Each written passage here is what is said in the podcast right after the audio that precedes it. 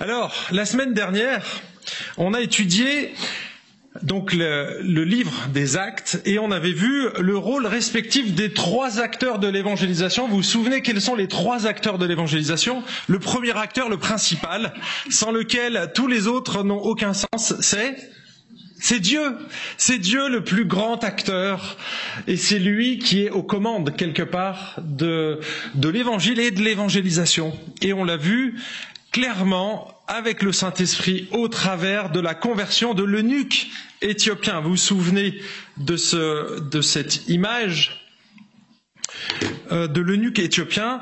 Et on a vu qu'il y avait aussi un rôle à jouer de la part de Philippe et que l'Éthiopien a eu également un choix à faire. Donc, on a pu mettre en lumière ces trois aspects dans la vie, euh, dans l'évangélisation. Ce matin,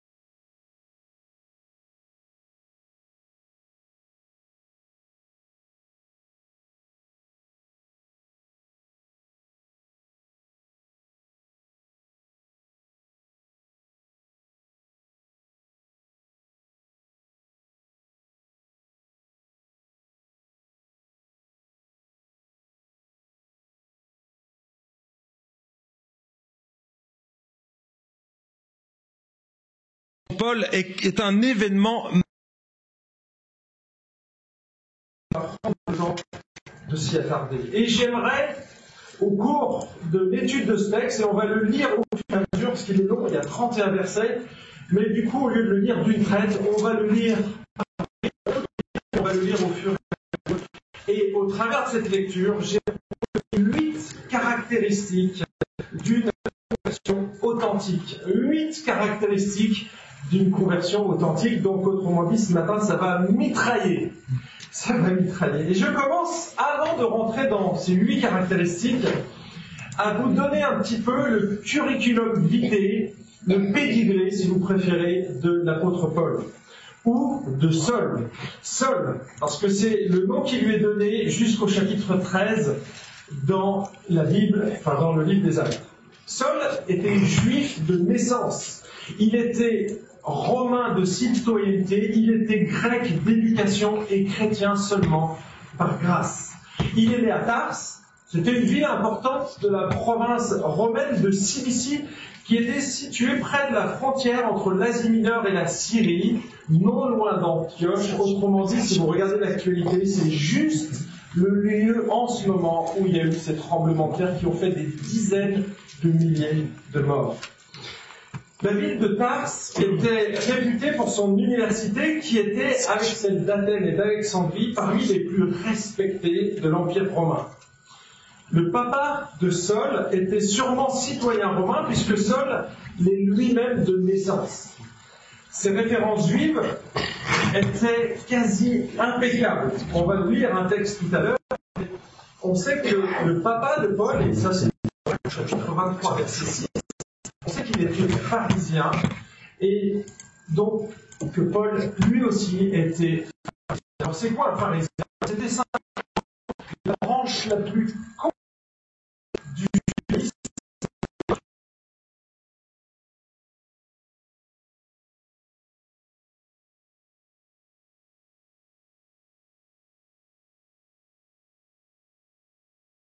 C'était, ils étaient connus pour être les plus rigoristes, aussi les plus populaires en Israël. Saul, lui, a étudié à Jérusalem auprès du rabbi le plus respecté de son époque. C'était le top du top. Si on regarde un petit peu le pédigré de l'apôtre Paul, aujourd'hui, on le comparerait, je pense, à un, polytechnicien, ou à un normalien, ou à un énarque. Énarque, pardon, énarque. Un énarque. Vous voyez, c'est les plus grandes écoles qui existent, eh bien c'est ce qui était Paul. L'homme qui a, écrit euh, un tiers du Nouveau Testament quasiment, c'était vraiment une grosse tête. Une grosse tête, et il connaissait très très bien la Bible en tant que pharisien. Il l'enseignait d'une certaine manière, avec certaines lunettes herméneutiques. Hein. Les lunettes herméneutiques, c'est une façon d'interpréter la Bible. Et donc, avec ces lunettes, il enseignait, il avait compris des choses sur le Messie, mais en tout cas, il n'avait pas compris que le Messie était Jésus. En tout cas, pas encore. Et donc cet homme-là, eh bien, il avait une priorité dans sa vie. Et c'est ce qu'on lit dans les deux premiers versets du chapitre 9, donc on va lire ensemble. La priorité de l'apôtre Paul était la suivante. Regardez ce qu'il dit. Cependant, seul, vous pouvez le lire, hein, cependant, seul qui respirait encore la menace et le meurtre contre les disciples du Seigneur, se rendit chez le souverain sacrificateur et lui demanda des lettres pour les synagogues de Damas, afin que s'il y trouvait quelques-uns, hommes ou femmes, qui suivent cette voie, il les amène à lier à Jérusalem. C'est-à-dire qu'ils allaient les, emprisonner. Hein. Quand on dit lier, ici, c'était leur mettre des liens. Finalement, persécuter les chrétiens était son pain quotidien. C'était son activité favorite et on peut dire sa priorité absolue. Luc, vous avez lu le texte, il va jusqu'à dire que la chasse aux chrétiens occupait l'ensemble de sa vie, c'était devenu sa bouffée d'air frais, son oxygène. Hein. Il dit, il respirait la menace et le meurtre. Quand on en est là, les amis, c'est que vraiment on est arrivé de, de cela et ça fait vraiment partie de sa vie.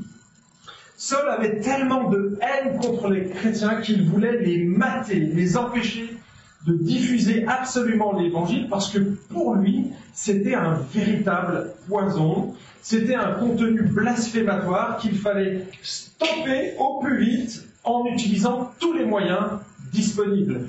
Et bien sûr, il y avait la dissuasion, il y avait le reniement, forcer les chrétiens à renier Jésus, la privation de leurs biens, l'emprisonnement, et ça va même jusqu'au meurtre, aux assassinats. Lors de son procès, voici ce que Saul va confesser au roi Agrippa. Donc là, c'est quelques années plus tard, mais il décrit un petit peu la vie qu'il avait. Regardez ce qu'il dit dans Acte 26, versets 9 à 11. Pour moi, j'avais cru devoir agir vigoureusement contre le nom de Jésus de Nazareth c'est ce que j'ai fait à Jérusalem. J'ai jeté en prison plusieurs des ayant reçu ce pouvoir des principaux sacrificateurs, et quand on les mettait à mort, je joignais mon suffrage à celui des autres. Je les ai souvent châtiés dans toutes les synagogues, et je les forçais à blasphémer. Dans mes excès de fureur contre eux, je les persécutais même jusque dans les villes étrangères. En fait, de sa perspective, l'apôtre Paul était convaincu que ce qu'il faisait était une bonne chose. Pour lui, persécuter des chrétiens, c'était une manière de protéger le judaïsme. Et donc, il en faisait vraiment quelque chose, un point d'honneur.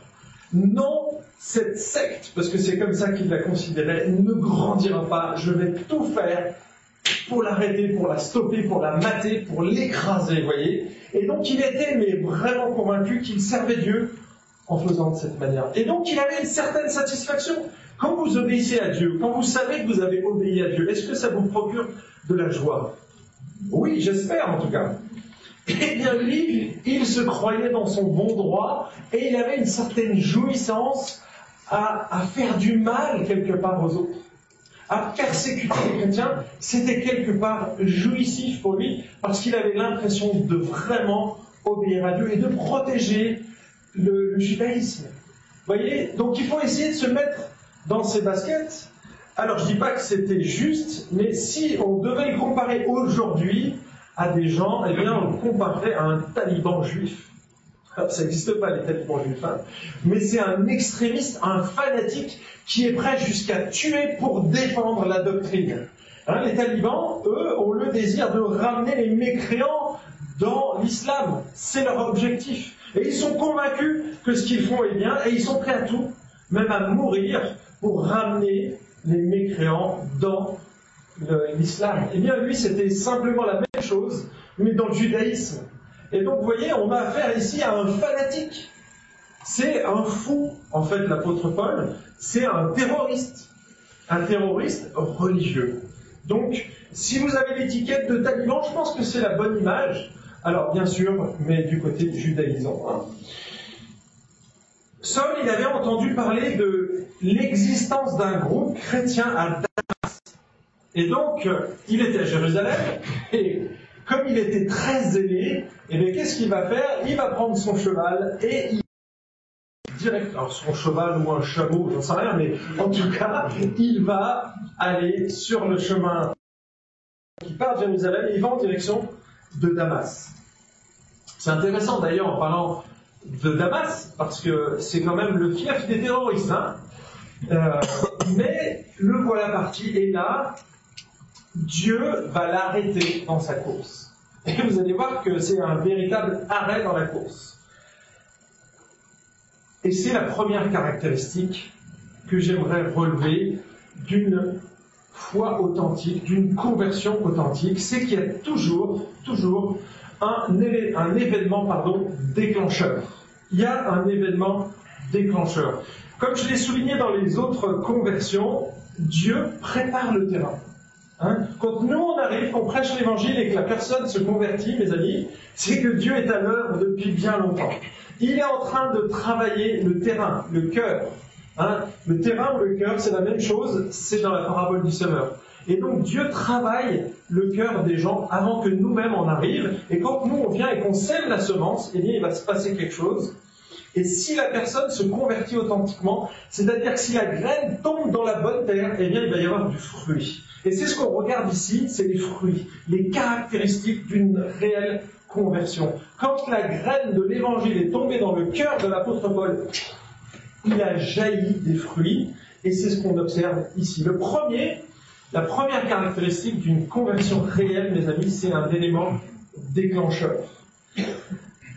Bien souvent, dans les parcours de ceux qui se tournent vers Jésus, il y a un élément déclencheur. Je dirais bien souvent, c'est tout le temps en fait. Alors, dans cet ouvrage chéri par l'ensemble des membres de l'UG, qui le lisent comme le deuxième livre de chevet après la Bible, l'auteur dit si l'esprit ne prédispose pas le cœur, c'est-à-dire qu'il n'ouvre pas une porte à l'évangile, ne crée pas une occasion favorable, notre semence ne germera pas. Alors il s'agit de moi, hein, parce que là je pourrais dire 22 maintenant, en presque 20 ans de ministère pastoral, j'ai constaté que l'homme était plus réceptif à l'évangile dans des périodes de crise. Un accident, une maladie, une incapacité, un deuil, un échec, la perte d'un emploi, une rupture sentimentale, un divorce, une épreuve douloureuse. En missiologie, les spécialistes, merci, en missiologie, les spécialistes utilisent une expression pour décrire cet état. Ils disent que le chaos, hein, le chaos, le chaos, donc les, éléments difficiles, engendrent le kairos. Et ces deux termes, en fait, que l'on trouve dans la Bible, le chaos, vous avez compris ce que c'était, et le kairos, c'est le moment, l'événement, le moment opportun, l'occasion. C'est-à-dire que les épreuves de la vie disposent le cœur de celui qui les traverse. Elle va le disposer, le, le ramollir. Et on voit que l'homme est naturellement plus ouvert à revisiter les fondements de sa vie quand il va traverser une épreuve, un changement. Et c'est ce qui se passe ici. Dieu, alors il ne frappe pas gentiment. Hein? La plupart du temps, Dieu est discret. La plupart du temps, il est discret. On ne voit pas Dieu à l'heure et pourtant, il vient convaincre les gens de péché, de justice et de jugement. Il vient retourner certaines situations, mais de manière totalement invisible. Nous, ça nous échappe. C'est pour ça que on doit prêcher l'évangile à tout le monde. Il n'y a pas un E marqué élu avant la fondation du monde sur leur front, ça serait trop facile. Ou avec une auréole, tiens, je vois une aura particulière chez cet homme. je me suis bien planté à ce petit jeu-là. Bien souvent, parce qu'on ne sait pas ce que Dieu fait. Par contre, ici, les amis, Dieu ne vient pas frapper gentiment, il vient mettre une droite très sévère, un uppercut qui va retourner l'apôtre Paul, qui va le jeter à terre. Et quand Dieu frappe, ça fait mal, parce que ici, c'est un, truc très particulier. Regardez ce qu'il dit au verset 3. Comme il était en chemin et qu'il approchait de Damas, tout à coup, une lumière venant du ciel resplendit autour de lui. Il tomba par terre et entendit une voix qui lui disait Saul, Saul, pourquoi me persécutes-tu? En fait, dans le chapitre 26, euh, chapitre 26, verset 13, on apprend que cette lumière, elle surpassait même celui, l'éclat, pardon, surpassait même celui du soleil du Moyen-Orient. C'est-à-dire que ce n'est pas une lumière naturelle ici, c'est une sorte de flash énorme. Je ne sais pas si vous avez déjà eu un projecteur dans les yeux, hein, quand on fait des fêtes de Noël. Parfois, on se retrouve juste en face du projecteur ou en face du, du vidéoprojecteur. Et pendant quelques secondes, on ne voit plus rien, parce qu'on est aveuglé, il y, a, il y a tellement de lumière qui arrive. Mais ici, mes amis, vous prenez les projecteurs d'un stade de foot, vous en mettez 250 et vous envoyez ça en pleine face. Vous gardez bien vos yeux ouverts. Comme quand vous regardez le soleil, vous voyez, c'est encore plus fort que ça. La lumière était tellement intense qu'il a été aveuglé pendant trois jours. Vous, ça vous dure quelques secondes. Hein on est aveuglé, effectivement, on voit un flash comme ça, on voit rien pendant quelques secondes. Et en fait, là, ça dure trois jours. Trois jours d'aveuglement. C'est comme si Dieu avait jeté une grenade étourdissante, mais c'est pas une grenade qui va faire du bruit, c'est une grenade lumineuse. Elle est tellement forte qu'il est aveugle pendant trois jours. Trois jours. Alors attention, c'est qu'il y a aussi peut-être une signification spirituelle des trois jours, un petit peu comme Jonas dans le ventre du poisson, vous voyez. Il y, a, des petits parallèles qu'on pourrait faire, je n'ai pas le temps ce matin, mais c'est quand même intéressant. Souvent, le mot trois revient, et là ici, c'est trois jours. Trois jours, c'est aussi la résurrection, hein, entre la mort et la résurrection. Il y a eu aussi trois jours. Donc, il y a, il y a des parallèles que l'on peut faire, mais je ne vais pas rentrer ici. En tout cas, Ici, ça amène l'apôtre Paul à, une réflexion. Alors déjà, on a dit, on a dit spectacle. Hein, on a dit spectaculaire, et je vous ai parlé de spectacle. À un moment donné, on voit la lumière et il va y avoir le son. Hein, c'est un spectacle son-lumière. Quand il y a des grands événements, et si vous vous souvenez, un autre grand événement, et j'en ai parlé tout à l'heure, c'est de Moïse. Est-ce qu'il n'y a pas eu la même chose? Spectacle sans lumière. La lumière était moins éblouissante, mais c'était une lumière incandescente au travers d'un buisson ardent. Vous connaissez ça? Est-ce qu'il s'est passé seulement ça? Est-ce que Dieu s'est manifesté par une lumière? Oui, mais il a aussi parlé. Et c'est là qu'il s'est révélé à Moïse. Eh bien, il va se passer exactement la même chose, parce que l'apôtre Paul, c'est à peu près le même niveau que Maurice dans le Nouveau Testament. Il va radicalement changer beaucoup de choses dans le christianisme. Il va amener des choses que les autres n'avaient pas vues. Dieu va lui confier des secrets, des mystères qu'il va révéler à l'Église. Et il les donne à l'apôtre Paul. Et donc on voit ce spectacle son et lumière qui est là, et honnêtement, c'est quelque chose d'extraordinaire. Je ne pense pas que dans cette salle, il y ait eu des conversions aussi spectaculaires. En tout cas, si c'est le cas, et ça peut arriver, eh bien j'aimerais bien le savoir. Parce qu'en fait, si vous avez vécu une conversion aussi fulgurante et aussi extraordinaire que celle de l'apôtre Paul, c'est que Dieu a une mission probablement très particulière pour vous. Parce qu'à chaque fois que Dieu se révèle d'une manière particulière, et c'est ce qu'il a fait avec le nuque éthiopien, on a vu que nous, on a juste quelques éléments, mais que l'histoire nous dit que cet eunuque éthiopien a probablement été à la source de l'implantation de beaucoup d'églises en Éthiopie. Et donc il avait un ministère particulier. Donc quand Dieu vient, qu'il intervient, c'est qu'il a quelque chose, et on va le découvrir dans quelques instants, c'est que ce Moïse était un homme choisi par Dieu. C'était un homme de choix, mais ça, ça viendra juste après. En tout cas, ici, je vais voir un petit, un petit coup.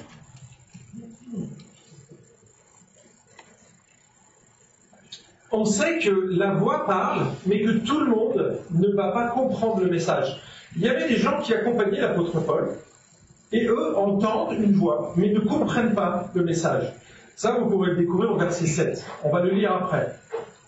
Mais Paul, lui, le message est clair. Et qu'est-ce qu'il entend? Eh bien, il entend cette phrase. Ah non, pardon, excusez-moi. J'ai avancé trop vite. C'est ce qu'il dit à la fois. Sol, Sol, pourquoi me persécutes-tu? Et l'apôtre Sol, ou l'apôtre Paul, comprend très clairement qu'il s'agit de Dieu ici. Et là, je vais faire juste deux remarques. Deux remarques sur cette courte phrase. La première, ça concerne le nom de l'apôtre, et je vous, ai, je vous en ai dit quelques mots juste avant. On pourrait tenter de dire que Saul, c'était le personnage païen et que c'était avant sa conversion, et qu'ensuite il est devenu croyant et qu'il a été nommé apôtre Paul. C'est ce que j'ai déjà entendu, mais ça c'est pas biblique. C'est pas dans le texte. Vous voyez à aucun moment quelqu'un qui va dire ah ben voilà le Saint Esprit est venu, il a changé son identité, comme le cas d'Abraham. Hein Abraham s'appelait Abraham au début, et ensuite Dieu intervient et change son nom. D'accord? Mais ça c'est clairement écrit. Ici, il y a une petite subtilité, mais en fait, pourquoi un coup on voit marqué Sol, un coup on voit marqué Paul? Ça doit vous intriguer, en tout cas ça m'a intrigué, donc je vous donne quelques pistes ici. Le double nom de l'apôtre, ce n'est pas un phénomène unique, parce qu'il y a d'autres personnages, notamment dans le Nouveau Testament, qui ont également deux prénoms. Donc ça peut tout simplement être un deuxième prénom, mais vous allez voir qu'il y a d'autres raisons. Donc deux prénoms. Regardez Joseph, il est appelé Barnabas, acte 4, chapitre 36, euh, verset 36. On a également le cas de Siméon en acte chapitre 13, verset 1. Il est écrit qu'il est appelé le Niger ou le Noir. Donc c'est, il a deux, deux prénoms. On a Thomas. Thomas, il est appelé comment? Didyme. Thomas est appelé Didyme en Jean, chapitre 21, verset 2. Donc, vous voyez, on peut avoir deux prénoms, c'est pas un problème. Donc, il pouvait avoir le nom Sol et Paul. Il y a une autre raison aussi, c'est que Sol, c'est un prénom juif. Quel est le nom qui se rapproche le plus de celui de Sol dans l'Ancien Testament? Le roi Saül. C'est la même chose, c'est la même racine. Et donc nous, pour les différencier, on a mis un petit tréma sur le U de Saül, mais c'est le même nom. C'est donc un prénom juif. Alors que Paul, eh bien, ça vient du patronyme latin Paulus. Et lui, c'est un nom grec. D'accord? Donc on a Saul, qui est un nom hébreu, et on a Paul, qui est un nom grec. Si vous regardez bien, on appelle, et donc c'est Luc qui appelle l'apôtre Paul, il l'appelle seul jusqu'au chapitre 13 et au verset 13. Parce que jusqu'au chapitre 13, verset 13, on s'adresse à des juifs. À partir du verset 13, l'apôtre s'appellera plus Saul, mais Paul. Donc il n'y a pas une transition du Saint-Esprit, c'est simplement que maintenant il va s'adresser à une, population grecque et jusqu'aux extrémités de la terre. Et donc c'est pour ça qu'on voit ces deux noms. Donc vous pouvez dire Sol ou Paul, c'est le même personnage dont on parle. D'accord? C'est un petit peu comme si euh, vous aviez un Américain. Un Américain, dans son pays, on va l'appeler Andrew, hein, ou euh, dans un pays anglophone, en Angleterre. Quand il va arriver en France, est-ce qu'on va dire Andrew? On va l'appeler comment? André. William, vous allez l'appeler comment en France? Guillaume. et Nour. Les petits malgaches, là, j'en connais pas. Comment on les appelle en France? Les gens qui s'appellent Nour, on les appelle Noro. Parce que quand on voit l'orthographe, c'est écrit N-O-R-O, mais ça se prononce Nour en malgache. Et en fait, du coup, on va transiter. On transite d'un prénom à l'autre parce que c'est pas la même langue. C'est peut-être tout simplement ça. D'accord? C'est bon, j'ai clarifié le point. Maintenant, vous êtes euh, des experts pour euh, expliquer pourquoi on dit un coup sol, un coup pause. Deuxième remarque que j'aimerais faire par rapport juste à ce verset, c'est l'objet de la persécution. Saul, il persécutait qui? Les chrétiens, les disciples de Jésus. Hein, c'est ce qu'il dit. Il persécutait les disciples de Jésus. Auparavant, il n'avait absolument jamais rencontré Jésus, en tout cas on ne sait pas. Mais il ne dit pas qu'il l'a rencontré, il dit qu'il l'a vu en vision, en extase, mais c'est dans un autre texte. Donc il n'a jamais rencontré Jésus. Et là, qu'est-ce qu'il dit dans le texte? Qu'est-ce que dit Dieu? Je suis Jésus, celui que tu persécutes. Est-ce que vous voyez l'équation aussi? Est-ce que vous voyez l'équation? Je suis Jésus que tu persécutes. Autrement dit, si tu persécutes un chrétien, un disciple de Jésus, eh bien tu persécutes Jésus. Pourquoi? Eh bien parce que Jésus est la tête et que les chrétiens sont le corps. Si tu touches un chrétien, tu touches au corps de Jésus. Donc tu le touches lui-même. Et c'est pour ça qu'il dit, je suis Jésus que tu persécutes. En persécutant ses frères, ses disciples, mes disciples, tu me persécutes. Tu portes atteinte à ma personne. Parce que ces gens que tu vois là, ils m'appartiennent ils m'appartiennent. Et oui, en fait, Jésus et la conversion, c'est un rachat. On a été racheté à un grand prix. Jésus est mort sur la croix. Et il nous a racheté, il a payé la dette de notre péché. On ne pouvait pas la rembourser. Et donc lui, il a pris son caddie et il nous a mis dedans. Il est passé à la caisse. Il a dit c'est bon, c'est moi qui paye. Je paye l'addition à sa place. Donc je le rachète. Je le rachète. Donc une fois que tu es dans le calcul de Dieu, est-ce que tu t'appartiens? Bien non. Tu appartiens à Jésus. Tu as été racheté. Donc si tu as été racheté, tu lui appartiens. Donc si on touche à un chrétien, on touche à Jésus. Il y a une solidarité absolue. Tu touches un croyant, tu touches à Jésus. J'y reviendrai à la fin du message pour les applications. En tout cas, ici on apprend que Paul persécutait les chrétiens et donc il persécutait les princes et les princesses du roi Jésus. Parce qu'il nous a adoptés dans, son royaume, il nous a adoptés dans sa famille. On fait partie de la famille de Dieu. Et si tu touches à un chrétien, tu touches au prince et à la princesse du roi. Et Jésus, il dit quoi ici? Stop Tu t'arrêtes maintenant, Paul. Tu t'arrêtes, Paul. Et quand Dieu frappe, mes amis, il frappe pas. Et qu'est-ce que, comment va réagir Paul? Et ça, c'est la deuxième caractéristique, c'est qu'il va être craintif, il a une saine crainte de Dieu. Regardez ce qu'il dit au verset 5, il répondit, Qui es-tu, Seigneur? Et le Seigneur dit, Moi, je suis Jésus que tu persécutes. En fait, ici, on voit que l'apôtre Paul reconnaît immédiatement la main de Dieu derrière la lumière et la voix. Et il n'a aucun doute là-dessus. Hein, l'expression dit Qui es-tu, Seigneur? C'est un cri du cœur qui exprime une saine crainte de Dieu. Pourquoi je dis ça? Parce que ici, il utilise le mot Seigneur. En grec, c'est le mot kurios. Et c'est le mot que les Juifs utilisaient pour décrire l'Éternel, pour décrire Yahweh, le grand Dieu de l'Ancien Testament, le Seigneur éternel. C'est le même mot qu'il utilise ici quand il entend cette voix. Donc il sait à qui il a affaire. Il a affaire à l'éternel. Et Dieu ne corrige pas. Il ne corrige pas. Et donc lui, il sait que ici, ce genre de manifestation, quand il y a un gros éclat et quand il y a une voix qui parle, il sait que ça vient de Dieu. Il a déjà lu l'Ancien Testament, il connaît très bien l'histoire de Moïse, Et donc là, il n'a aucun doute. Ok, Seigneur, et le plus terrifiant dans cette histoire, à ce moment précis, c'est pas de voir la lumière, mais c'est d'entendre le message. il a entendu cette phrase Je suis moi, je suis Jésus que tu persécutes. C'est probablement la pire réponse qu'il aurait voulu entendre de sa vie. C'est le pire scénario qu'il aurait pu imaginer. Je ne sais pas si vous avez déjà fait des cauchemars, mais le plus, le plus énorme cauchemar qui pourrait vous arriver. Réfléchissez à des cauchemars que vous avez déjà eus. Eh bien, vous prenez le pire d'entre eux. Eh bien, c'est exactement ce que vit ici l'apôtre Paul.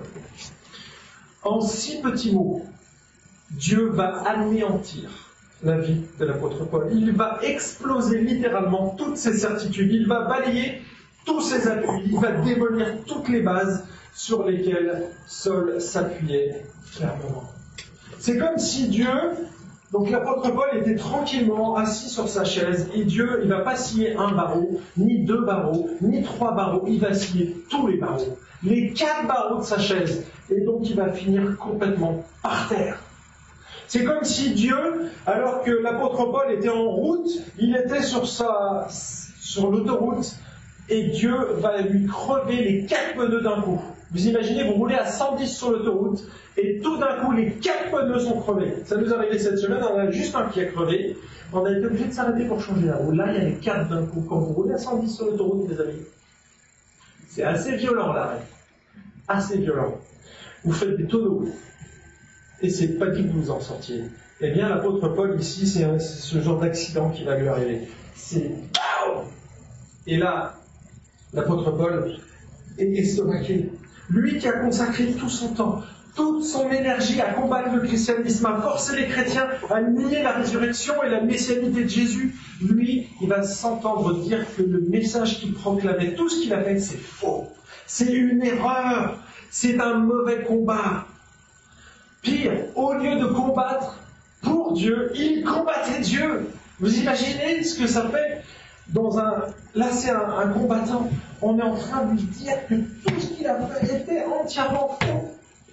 Mes amis, si un jour vous avez bâti toute votre vie sur une chose et qu'on vient vous apprendre que tout est faux, eh bien vous allez vous retrouver dans les dans les baskets de l'apôtre Paul lui qui faisait partie de l'élite juive, de la crème des crèmes, qui était l'un des meilleurs élèves de sa catégorie, qui travaillait avec acharnement et aurait pu prétendre à avoir la note suprême, à avoir un 20 sur 20, Dieu vient, il prend sa copie et il met un zéro. Zéro Pas un Zéro Tout ce que tu as fait, ça sert à rien. Waouh Waouh un énarque qui se prend zéro à examen, les amis, ça fait mal aux dents. Ça fait mal aux dents. Son orgueil en prend un sacré coup. Comment est-ce que vous auriez réagi à la place de Saul Qu'est-ce que vous auriez fait? Vous apprenez que toute votre vie a été fausse. Que vous avez cru au Père Noël toute votre vie qu'on vous annonce qu'il n'existe pas une image qui est peut-être un petit peu décalée, en fait quelque chose sur lequel vous avez tout fondé. On vous dit, mais tout ça, c'est du flanc, c'est du bidon. Ça n'existe pas. Waouh Comment vous auriez réagi? Moi, je sais que certains n'auraient pas supporté une telle humiliation et ils auraient fait comme Judas ou comme tous ceux, tous les traders qui avait tout misé sur la bourse et en 2008, quand tout s'est effondré, il y a eu une vague de suicides. Parce qu'ils avaient tout misé là-dessus. Probablement que certains auraient réagi comme ça. D'autres auraient tourné au Prozac, ou à l'alcool, ou auraient sombré dans la drogue, tout simplement pour oublier, pour pas voir ce cataclysme, ce tsunami en fait. Pour ne plus le voir, ils se seraient noyés là-dedans. Ou, comme l'apôtre Paul, eh bien, vous auriez rebondi. Et c'est ce que va faire l'apôtre Paul ici. Mais honnêtement, ce n'est pas humain ce qui va se passer. Paul, il aurait dû être sous terre. Eh bien, Dieu, dans sa grâce, va le relever, va le remettre sur ses pieds. Non pas parce que Paul est meilleur que les autres, mais parce que Dieu est rempli de grâce et de miséricorde. Et qu'il vient nous chercher là où on est. Et Dieu va transformer ce terroriste en un homme qui va être capable d'aimer les gens jusqu'à donner sa vie pour eux. L'apôtre Paul est juste derrière Jésus en fait. Il était d'une intensité dans sa foi que peu l'ont égalé. Honnêtement, peu l'ont égalé. Si vous prenez les écrits de Paul et que vous essayez de faire la même chose que Paul, mes amis, vous allez culpabiliser un tantinet. Parce que Paul avait une telle intensité que personne ne pourrait lui arriver au milieu du carreau de la cheville. En fait, ce Paul va être retourné comme une crêpe. Il va se convertir. C'est-à-dire qu'il va faire un demi-tour. Lui, qui avait de la haine et qui combattait contre Jésus, il va se placer dans le camp de Jésus et il va défendre Jésus jusqu'à la mort. Vous voyez Il fait vraiment un 180 degrés. C'est ce qu'on appelle une conversion. Hein, si vous avez fait du ski, c'est que vous faites un demi-tour parfait. Vous allez dans une direction, vous allez dans l'autre. Eh bien, c'est ce que fait l'apôtre Paul. Lui qui avait de la haine pour le christianisme, pour les chrétiens, il va les aimer. Il va être comme une mère poule, me dit Thessaloniciens, pour ces gens-là. Il va prendre soin d'eux comme une maman. Et une maman, elle va sacrifier pour ses poussins. Une maman poule, hein. Et une maman aussi. Eh bien, Paul, il va devenir comme ça pour les chrétiens. Alors qu'il était prêt à les tuer, maintenant il va les défendre. Vous voyez, mais il passe du tout au tout, mais de manière totalement opposée. De la haine absolue à l'amour absolu, enfin presque. Regardez ce qu'il dit et ce qui se passe dans sa tête à ce moment-là. Il nous les, nous les rappelait ici dans Philippiens chapitre 3, et je vous lis les versets 4 à 11, parce que c'est vraiment ce qui s'est passé dans sa tête. Pourtant, moi-même, j'aurais sujet de mettre ma confiance dans la chair. Si d'autres croient pouvoir se confier en la chair, à plus forte raison moi, circoncis le huitième jour, de la race d'Israël, de la tribu de Benjamin, hébreu, ah, pardon, hébreu, des hébreux, quant à la loi, pharisien, quant aux ailes, persécuteurs de l'Église, quant à la justice légale, irréprochable. Mais, regardez le mais qui tue. Mais, ce qui était pour moi un gain, je l'ai considéré comme une perte à cause du Christ. Et même je considère tout comme une perte à cause de l'excellence de la connaissance du Christ Jésus, mon Seigneur. À cause de lui, j'ai accepté de tout perdre. Et je considère tout comme des ordures afin de gagner Christ et d'être trouvé en lui, non avec une justice qui serait la mienne et qui viendrait de la loi, mais avec la justice qui est obtenue par la foi en Christ, une justice provenant de Dieu et fondée sur la foi. Mon but n'est plus de persécuter les chrétiens. Mon but est de le connaître, lui, ainsi que la puissance de sa résurrection et la communion de ses souffrances, en devenant conforme à lui dans sa mort, pour parvenir, si possible, à la résurrection d'entre les morts. Waouh Ça, c'est ce qui se passe à ce moment précis dans la vie et dans la tête de l'apôtre Paul un chamboulement radical, total. Saul va maintenant mettre toute son zèle, toute son énergie pour corriger le tir. Et donc, lui qui allait à droite, il va aller à gauche. Lui qui avait de la haine pour Jésus, il va avoir de l'amour pour Jésus et il va conduire son Église. Ça m'amène à la troisième caractéristique d'une conversion authentique, et là on va aller beaucoup plus vite maintenant. Troisième caractéristique, c'est que c'est une soumission à la seigneurie de Jésus. Regardez le, milieu du verset 5, la fin du verset 5. Tout tremblant et stupéfait, il dit Seigneur, que veux-tu que je fasse? Vous avez vu que la crainte de Dieu le rend tout tremblant et le remplit de stupéfaction à ce stade, la peur aurait pu le paralyser ou bien le pousser à se trouver des excuses, des circonstances atténuantes, ou bien de se placer en victime. Mais au lieu de cela, il va soumettre sa vie à Christ. Et si la première fois, Saul avait juste reconnu la main de Dieu en disant Qui es-tu Seigneur? Hein, Il reconnaît Dieu. Et eh bien là, lorsqu'il dit Seigneur, que veux-tu que je fasse? Il sait qui est ce Seigneur. Et là, c'est un aveu de la divinité de Jésus. Parce qu'il n'a pas changé de vocabulaire, c'est toujours le même mot grec, c'est toujours le même mot. Au départ, il ne sait pas. Il dit Seigneur parce qu'il voit très bien que c'est divin. Mais la deuxième fois, il sait très bien, parce qu'il a entendu clairement, d'une manière limpide, je suis Jésus que tu persécutes. Le Seigneur qui te parle, c'est Jésus. Et quand il dit Seigneur, que veux-tu que je fasse? Il se soumet d'une manière absolue à ce nouveau Seigneur qui est le Christ.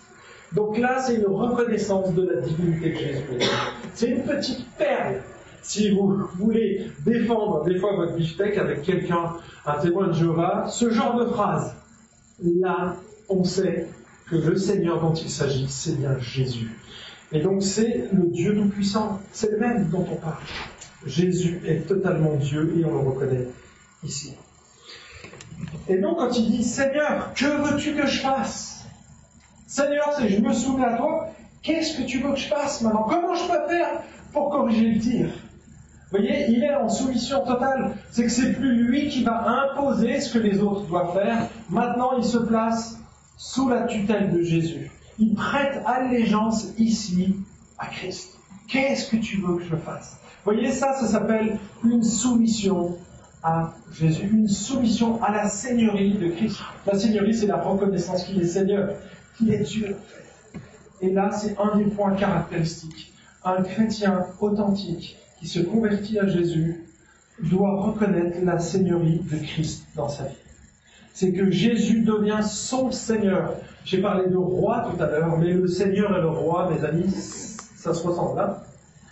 mais le Seigneur, il a tout droit sur toi. Mais oui, t'as racheté donc tu t'appartiens plus. Et c'est exactement ce qui est en train de se passer ici. Il veut maintenant plus diriger les choses, mais il veut que ce soit Jésus qui dirige sa vie. Et c'est à ça qu'on reconnaît aussi l'authenticité d'un chrétien. C'est plus toi qui vas faire ton bricolage religieux, tu te soumets à ce que Jésus demande. D'accord? Et c'est ce qui se passe là. Aujourd'hui, vous savez, il y a énormément de chrétiens en dehors des églises parce qu'ils bricolent leur foi. Ils prennent une bride, un passage, et bien souvent, ils construisent quelque chose qui est boiteux. Pourquoi? Bah, Parce qu'ils ne se soumettent pas aux exigences de Christ, et on va le voir, c'est ce qui va se passer juste après. Mais, avant cela, on voit qu'il marche par la foi. Regarde ce qui se passe. Verset 6. Et le Seigneur lui dit, lève-toi, entre dans la ville, et on te dira ce que tu dois faire. Les hommes qui l'accompagnaient demeurèrent stupéfaits. Ils entendaient bien la voix, mais ils ne voyaient personne. Saul se releva de terre, et quoique ses yeux soient ouverts, il ne voyait rien. On le prit par la main et on le conduisit à Damas. Comme Paul n'y voit plus rien, on peut dire qu'ici il obéit aveuglément à Jésus. En fait, c'est simplement qu'il commence à marcher par la foi. C'est-à-dire qu'il va faire confiance aux gens qui l'entourent parce qu'il sait que Dieu est souverain sur cette situation et donc sur l'ensemble de sa vie. Si Dieu lui demande de suivre ces personnes, lui dit lève-toi, entre dans la vie, il ne peut pas le faire tout seul et il est donc obligé de s'appuyer sur les autres. De nouveau, Paul ne discute pas. Qu'est-ce qu'il fait? Le texte dit il se lève. Il se lève. Il n'y voyait rien, mais il se lève et il fait confiance. Et là, il va faire confiance aux frères et sœurs. Et mes amis, c'est un point important, je vais le relever tout à l'heure, mais Dieu ne nous a pas placés ici par hasard. Ce que je disais la semaine dernière avec le l'unique éthiopien, il s'est converti en dehors de l'Église, mais c'est une exception. La plupart des conversions qu'on voit dans le Nouveau Testament, c'est toujours dans une communauté. L'exception, c'est le nuque éthiopien. C'est le brigand sur la croix, le gars qui se convertit au dernier moment. Oui, tu peux, mais c'est pas la norme. D'accord? Et donc, ici, on voit que l'Église est déjà tout de suite derrière. Il se convertit indépendamment de l'Église. Parce que c'est Dieu qui intervient, les amis. Et ça arrive. Là, il n'a pas utilisé de chrétien, hein, vous avez remarqué. C'est intervention divine depuis le départ. Mais là, il y a un point de bascule c'est qu'il n'y voit rien, et donc il a forcément besoin des autres, et il va se reposer sur eux. Il va faire confiance à des gens qui persécutaient. Là, je peux vous le dire, il faut vraiment avoir la foi. Est-ce que vous donneriez les clés de votre bourreau Est-ce que vous lui donnez les clés de votre voiture ah, Tiens, conduis-moi, j'y vois plus rien. Votre pire ennemi Eh bien, c'est ce qui se fait ici. Il va faire confiance à des gens qui aurait probablement été tenté de, l'éliminer. Tant t'as fait enfermer ma famille, t'as tué mon beau-frère, T'as tué ma tante Et là, l'apôtre Paul est totalement vulnérable, il voit rien, il est obligé de faire confiance. Et donc ça, c'est le début d'un chrétien, et c'est la foi, les amis, la marche par la foi. Et en fait, ici, il faut y voir deux choses. C'est comme quand il y a une guérison, il y a à la fois le côté physique direct, mais la guérison, elle fait aussi référence bien souvent au salut, qui est plus large. Et eh bien là, c'est le premier aveuglement est physique, réel, il n'y voit rien. Mais il y a aussi un deuxième aveuglement qui est un aveuglement spirituel. Et là, on a besoin, mes amis, d'être conduits par les frères et les sœurs qui ont de l'avance sur nous. Parce qu'il y a plein d'ornières dans lesquelles on pourrait tomber, qu'on ne voit pas, des pièges. Et les frères et les sœurs qui ont eux de l'expérience dans la vie chrétienne peuvent nous aider à ne pas y tomber dedans. Ou si on est tombé dedans, à nous relever. Vous voyez? Et c'est pour ça qu'on a ce genre d'expérience ici. Cinquième caractéristique d'une conversion authentique, c'est qu'il y a une recherche de communion avec Dieu. Alors c'est vraiment, il faut aller chercher là, hein, ce point. il fut trois jours sans voir et ne mangea ni ne but.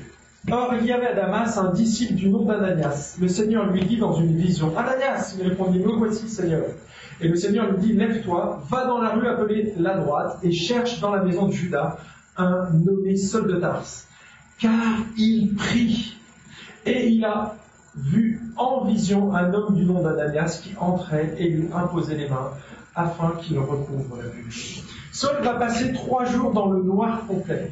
Il va mettre trois jours pour avaler la pilule que le Seigneur vient de lui donner.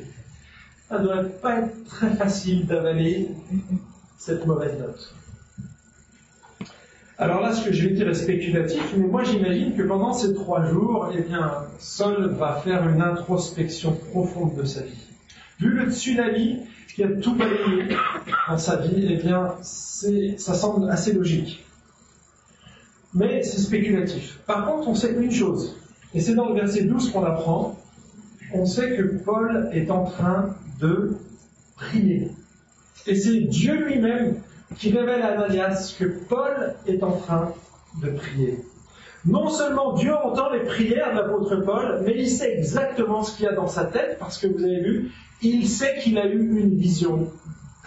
Et là, on se dit, waouh Et oui, quand on prie, Dieu sait tout déjà. Mais est-ce qu'il dit qu'il ne faut pas qu'il prie? Non. Dieu se plaît à entendre nos prières, et c'est ce que fait l'apôtre Paul. Peut-être que pendant trois jours, il a jeûné, ça c'est sûr, il n'a pas mangé, et il a probablement prié. Est-ce qu'il se souvenait de toutes les horreurs qu'il a fait subir aux autres? Peut-être.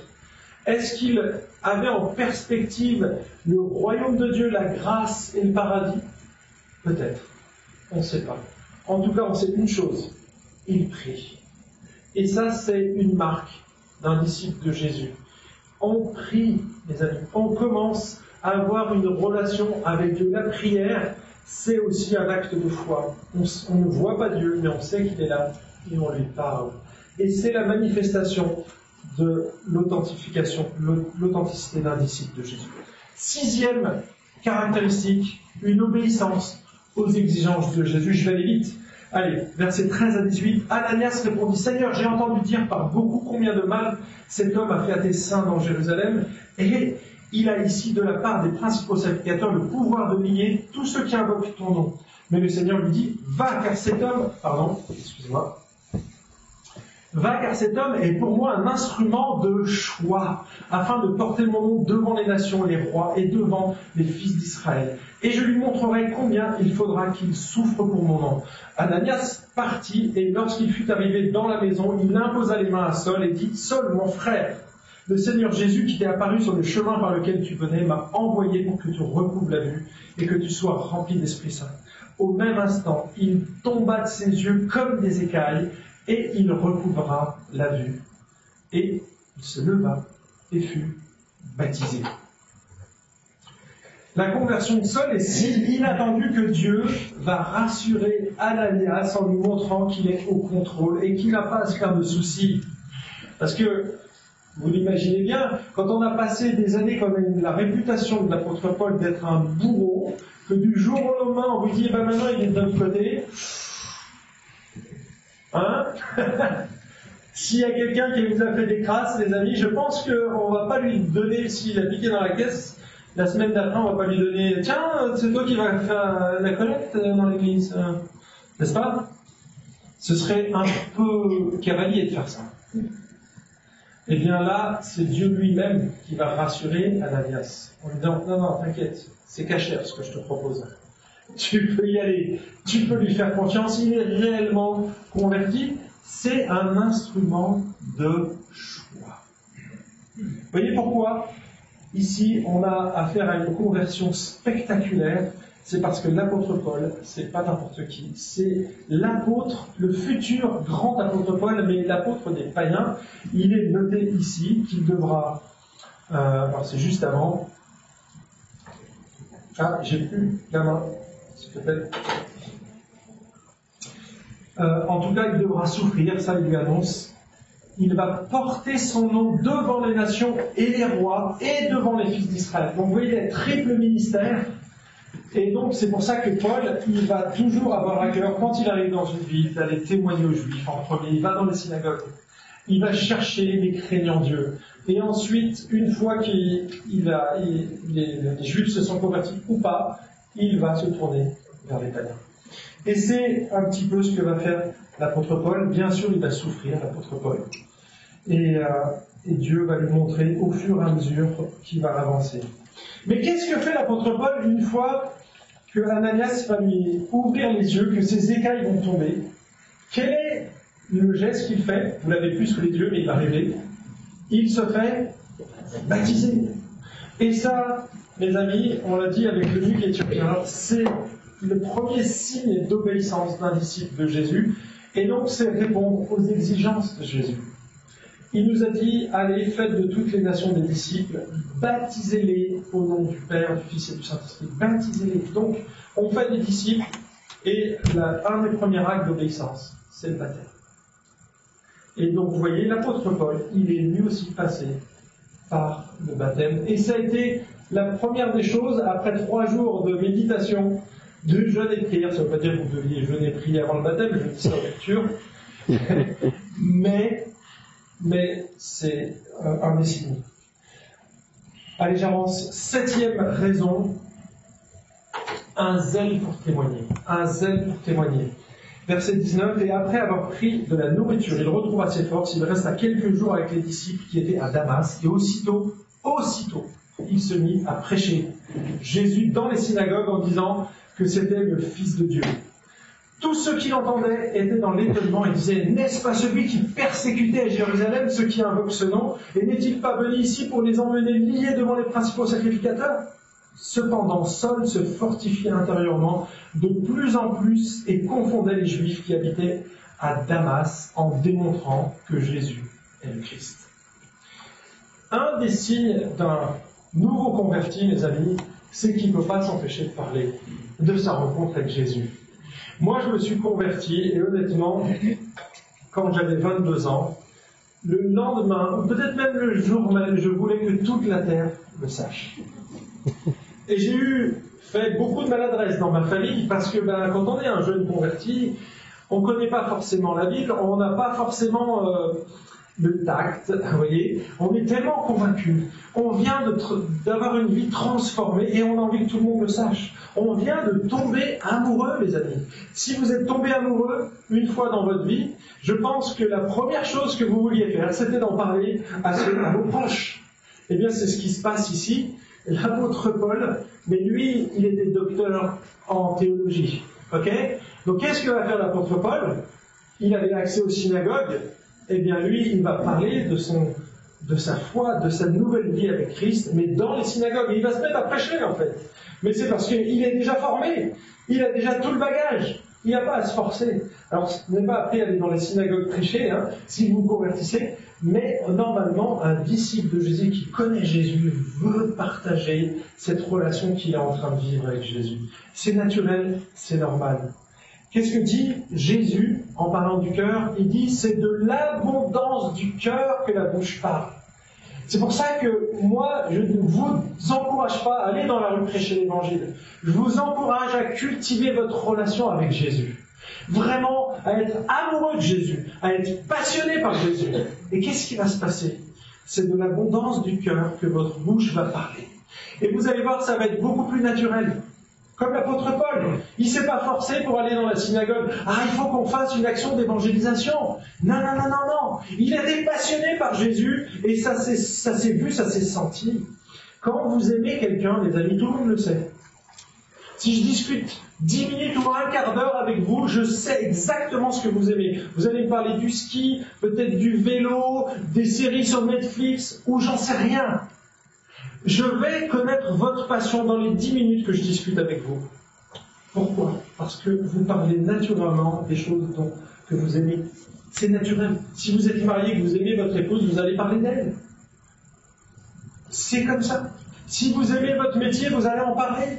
Si vous êtes un passionné de foot, vous allez parler foot. C'est comme ça. On parle des choses que l'on aime, mes amis. C'est naturel et c'est ce que fait ici l'apôtre Paul. Dernière caractéristique, j'y arrive. Il était long le texte, 31 versets. Allez, je termine. Une persévérance dans l'épreuve, ça va être la marque de fabrique de l'apôtre Paul et ça devrait être la marque de fabrique de tous les croyants. Et c'est la marque de fabrique principale de tous les croyants, en réalité. Et regardez ce qui se passe. Le cheval à la soif. Après un temps assez long, les Juifs se concertèrent pour le faire mourir. Ça commence à chauffer, hein, vous avez vu Alors entre le verset 22 et 23, vous avez vu, après un temps assez long, en fait, il y a trois ans qui se passent ici. Juste ces quelques mots là, trois ans. Après un temps assez long. Ça dure trois ans, on sait, d'après Galate. Après un temps assez long, les Juifs se concertèrent pour le faire mourir et leur complot fut connu, de Saul. Il surveillait même les portes jour et nuit afin de le faire mourir. Mais de nuit, les disciples le prirent et le descendirent le long de la muraille dans une corbeille. Arrivé à Jérusalem, Saul tâcha de se joindre aux disciples, mais tous le craignaient, ne croyant pas qu'il fût un disciple. Trois ans après, vous imaginez? Sa réputation était encore là. Alors Barnabas le prit avec lui, le conduisit vers les apôtres et leur raconta comment, sur le chemin, Saul avait vu le Seigneur qui lui avait parlé et comment à Damas il s'était exprimé ouvertement au nom de Jésus. Il allait et venait avec eux à Jérusalem et s'exprimait ouvertement au nom du Seigneur. Il parlait aussi et discutait avec les hellénistes, mais ceux-ci cherchaient à le faire mourir. Les frères en eurent connaissance, le conduisirent à Césarée et le firent partir pour Tars. Et là, on apprend que l'Église était en paix dans toute la Judée, la Galilée et la Samarie. Elle s'édifiait, marchait dans la crainte du Seigneur et progressait par l'assistance du Saint-Esprit. On voit que la vie de Paul commence à être un petit peu chatouillée. Hein Lui qui avait embêté les autres, eh bien maintenant, c'est à son tour. Mais c'était ses anciens collègues. Et oui, c'est les Juifs qui vont le persécuter, qui vont vouloir le faire mourir. Paul aurait pu être découragé, comme a fait Élie, hein, quand il a eu Jézabel qui est venu le voir, il a commencé à déprimer. Eh bien non, l'apôtre Paul, il va persévérer. Et ça va être le fruit de toute sa vie. La persévérance, ce sera la marque de l'apôtre Paul. Si on lisait la deuxième épître aux Corinthiens, au chapitre 12, et regardez tout ce qu'a vécu l'apôtre Paul. Mes amis, si vous croyez que vous avez eu une vie difficile en lisant celle de l'apôtre Paul, vous allez vous dire Waouh Je ne suis pas au quart du milieu de sa cheville. Parce que les épreuves de Paul ont été terribles. Lui qui avait battu les autres, il sera battu. Lui qui avait lapidé, il sera aussi lapidé. Il a été laissé pour mort, il a dû jeûner de manière forcée, il a échoué en bateau, il a, il a connu tout. Tout ce qu'il avait fait subir aux autres, il l'a revécu à un moment donné. Mais il va persévérer. Pourquoi? Parce que la graine est tombée dans un cœur qui avait été préparé par le Seigneur. Vous savez, dans la parabole du semeur, il y a quatre terrains pas ça, mais ça, quatre. Quatre terrains. Sur les quatre terrains, il y en a trois qui ne portent pas de fruits. Qui ne portent pas de fruits. Pourquoi? Parce que devant l'épreuve, eh bien, soit on se rapproche de Dieu, soit on est déçu et on s'éloigne. Et bien souvent, c'est ce qui se passe. Donc, l'une des caractéristiques d'un croyant authentique, c'est sa persévérance. La persévérance des saints, c'est une doctrine fondamentale. Mm. C'est une doctrine fondamentale. Allez, juste quelques applications ici pour conclure. Peut-être que tu es frustré quand tu regardes le livre des actes, que tu vois la conversion de Paul, tu te dis Waouh, j'aimerais vraiment vivre la même chose. Oui, ce serait génial, mais tu n'es pas seul. Tu n'es pas forcément un instrument de choix. Ok? Et ça, il faut que tu te le mettes dans le crâne. Quand tu lis le livre des actes, c'est pas normatif. Ne prends pas les choses pour dire ah, mais moi je veux vivre la même chose. Parce que tu pourras aussi être lapidé. Tu pourras aussi subir la foudre de Dieu avec Ananias et Saphira. Parce que c'est ce qui s'est passé dans l'église. Si tu as un moindre petit mensonge dans ta vie, les amis, on en a tous qui traînent. Hein. Alors je vais faire un test ce matin. Qui a installé un logiciel sur son ordinateur il y a quelque temps, ou une application? Tout le monde. Allez hop, je vous mets tous dans le même sac. En fait, on le fait tous. À un moment donné, vous avez acheté un truc sur un site. C'est marqué, cochez cette croix. Est-ce que vous avez lu tout ce qui est écrit Toutes les consignes. Ok. Quand vous allez sur un site pour acheter du matériel ou je ne sais quoi, c'est marqué CG, conditions générales de vente, CGV, et vous demande de cocher. Est-ce que vous avez lu toutes les conditions générales de vente? Personne n'a lu, tout le monde l'a coché. On est d'accord, vous êtes tous des menteurs. en fait, qu'est-ce que devrait faire Dieu si vous voulez vraiment qu'on vive autant de l'apôtre Paul? Autant l'apôtre Paul, autant des apôtres, autant du livre des actes, eh bien on devrait tous être morts là, ce matin. Parce qu'on a menti on a coché quelque chose qu'on n'a pas lu. Je suis désolé, je, le confesse. Qui l'a lu? Je veux voir si je suis seul. Qui a lu tout à chaque fois? Bande de pêcheurs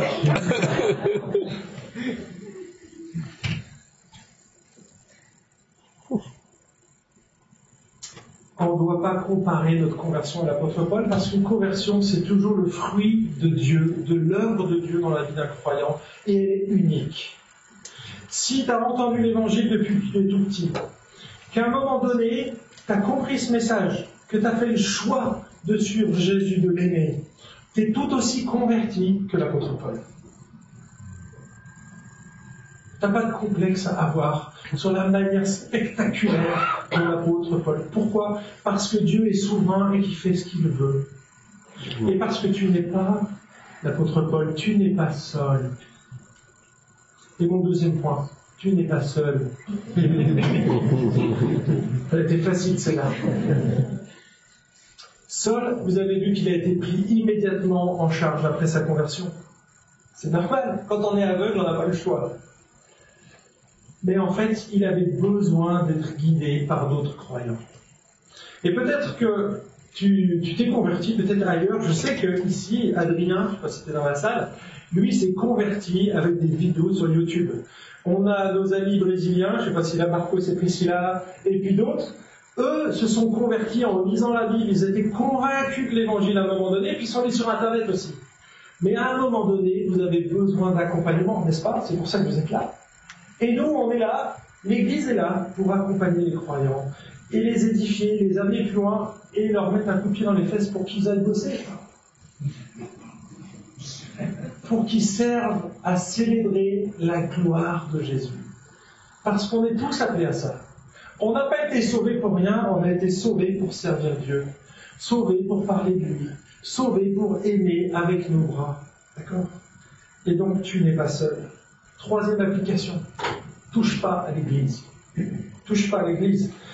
On l'a vu, hein, en persécutant l'Église, seul s'en prenait à Christ parce que l'Église est le corps de Christ. N'oublie pas l'équation.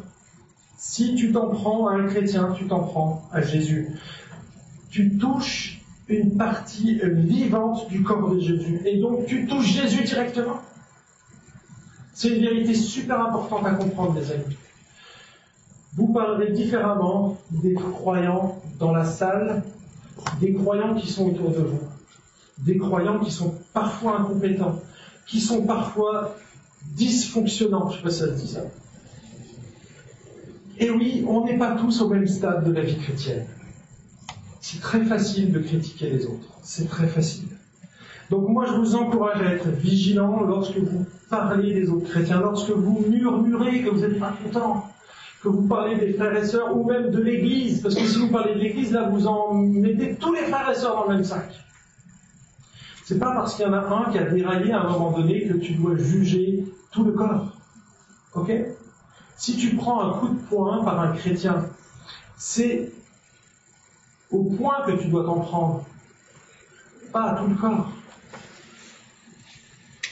C'est une partie un chrétien du corps, c'est pas tout le corps. C'est pas parce qu'à un moment donné tu as été déçu par un chrétien ou même un pasteur que tu as été abusé que tout le monde doit être mis dans le même sac. D'accord? Donc veille à ton vocabulaire, attention quand tu parles des autres chrétiens et tu parles de Jésus. Tu parles de Jésus. Moi, j'aimerais vraiment pas qu'un jour Jésus m'arrête, petit coup de poing comme ça, et qu'il me dise Je suis Jésus, celui que tu critiques tous les dimanches, après le culte, ou avant le culte, ou pendant la louange, ou je ne sais quoi. Je suis Jésus, celui que tu critiques sans cesse. j'aimerais pas entendre ça. Et dernière application, tu peux aussi rencontrer Jésus. Mes amis, si l'apôtre Paul, qui était le pire humain de la planète, honnêtement, pourrait le comparer, j'ai dit un, ayatollah à un taliban, mais on pourrait le mettre comme un dictateur, parce qu'il faisait tuer des gens, un SS. Vous pouvez mettre la pierre des crapules. Si la pierre des crapules a été capable de faire volte-face, même toi, qui est peut-être pas une aussi grande crapule que l'apôtre Paul, mais devant Dieu, tu restes un pécheur. Eh bien, tu peux aussi rencontrer Jésus. Ce sera peut-être pas aussi spectaculaire, mais en fait, tu peux faire une chose, c'est reconnaître, comme l'apôtre Paul, la Seigneurie de Christ. Est-ce que tu reconnais ce que Jésus a fait sur cette croix? Jésus sur la croix, il est venu payer la dette de notre péché, il est venu pardonner ton péché, que tu ne peux pas rembourser parce que la dette, elle est trop grande. Jésus, il est venu payer pour payer cette dette à ta place. Si tu reconnais que seul Jésus est capable de payer cette dette, tu te places sous sa tutelle. Alors là, tu pourras rencontrer Jésus. Il faut que tu reconnaisses ça. À partir du moment où tu reconnais la Seigneurie de Christ, eh bien, tu vas faire tout ce que l'apôtre Paul a fait. Et c'est les huit points que tu vois ici. Tu vas placer ta confiance, tu vas donner, tu vas intégrer l'Église et tu vas te faire baptiser, etc., etc. C'est tout un programme, c'est toute une vie. Mais tu peux le faire dès aujourd'hui.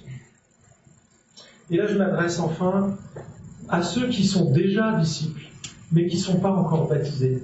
Qu'est-ce qui t'empêche de te faire baptiser Il y a de Qu'est-ce qui t'empêche de te faire baptiser Quel est le point de blocage? Qui t'a déçu? Pourquoi tu viens plus à l'église?